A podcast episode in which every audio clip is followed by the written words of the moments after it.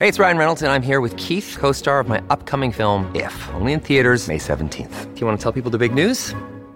All right, I'll do it. Sign up now and you'll get unlimited for $15 a month and six months of Paramount Plus Essential Plan on us. Mintmobile.com slash switch. Upfront payment of $45 equivalent to $15 per month. Unlimited over 40 gigabytes per month. Face lower speeds. Videos at 480p. Active Mint customers by 531.24 get six months of Paramount Plus Essential Plan. Auto renews after six months. Offer ends May 31st, 2024. Separate Paramount Plus registration required. Terms and conditions apply if rated PG.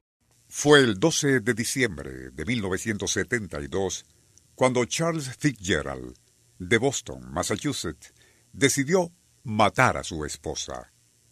Nunca la amó a ella, sino a su dinero, que derrochaba a manos llenas.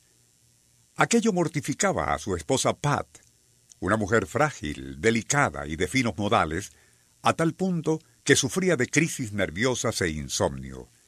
Fue tal el deterioro de salud que el médico le recomendó un viaje por mar, para así alejarla un tiempo de su incorregible marido. Para éste, ese crucero que haría su mujer le dio la idea que necesitaba para asesinar a Pat y en forma tal que nadie sospecharía jamás. Nuestro insólito universo.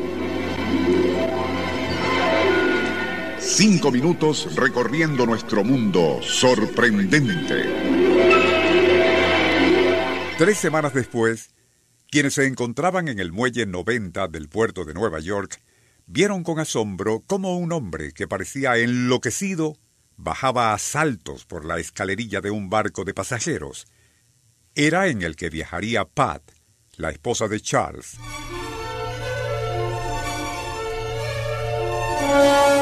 Y era este quien lo hacía precipitadamente, tanto que, y al salir a la calle e intentar cruzarla, fue arrollado por un camión de carga. En la morgue le hallaron en uno de sus bolsillos dos vasos de papel. Durante una posterior revisión en el cuarto del hotel donde se alojaba, solo se encontró un telegrama cerrado. Pero, ¿qué había ocurrido en el camarote de la sufrida mujer para alterar de manera tan trágica los cuidadosos planes de Charles? El posterior testimonio de la esposa y el médico de la familia permitieron desentrañar el misterio. El frustrado asesino, sabiendo que su esposa viajaría, se dedicó metódicamente a robar 24 cápsulas de un potente somnífero que el doctor había recetado a Pat para su insomnio.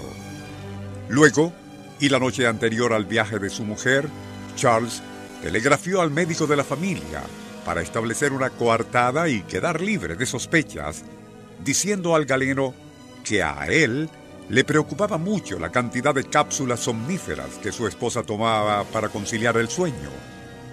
A la mañana siguiente fue a despedir a Pat llevando consigo una botella de champaña, el polvo de los barbitúricos y dos vasos de papel.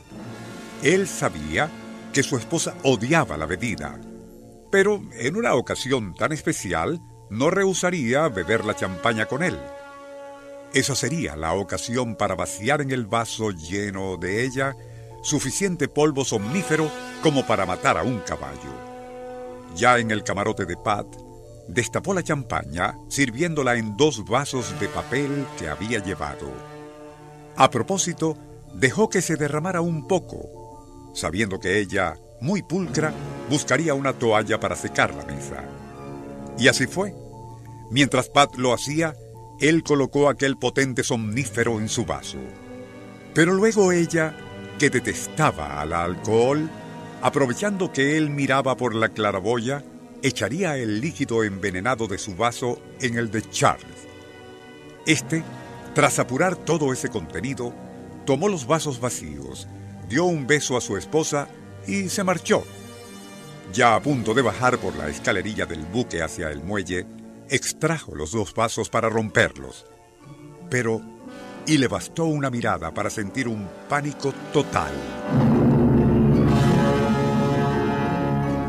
En el vaso de Pat no había huellas de lápiz labial.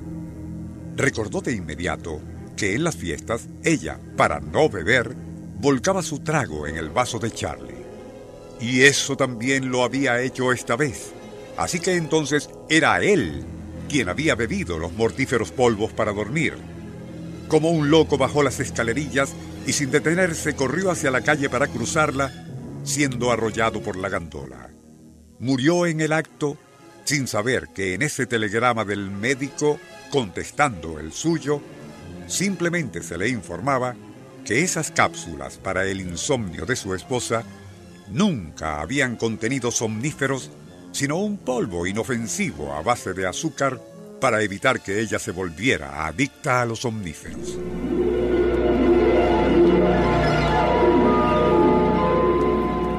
Nuestro insólito universo. Email insólitouniverso.hotmail.com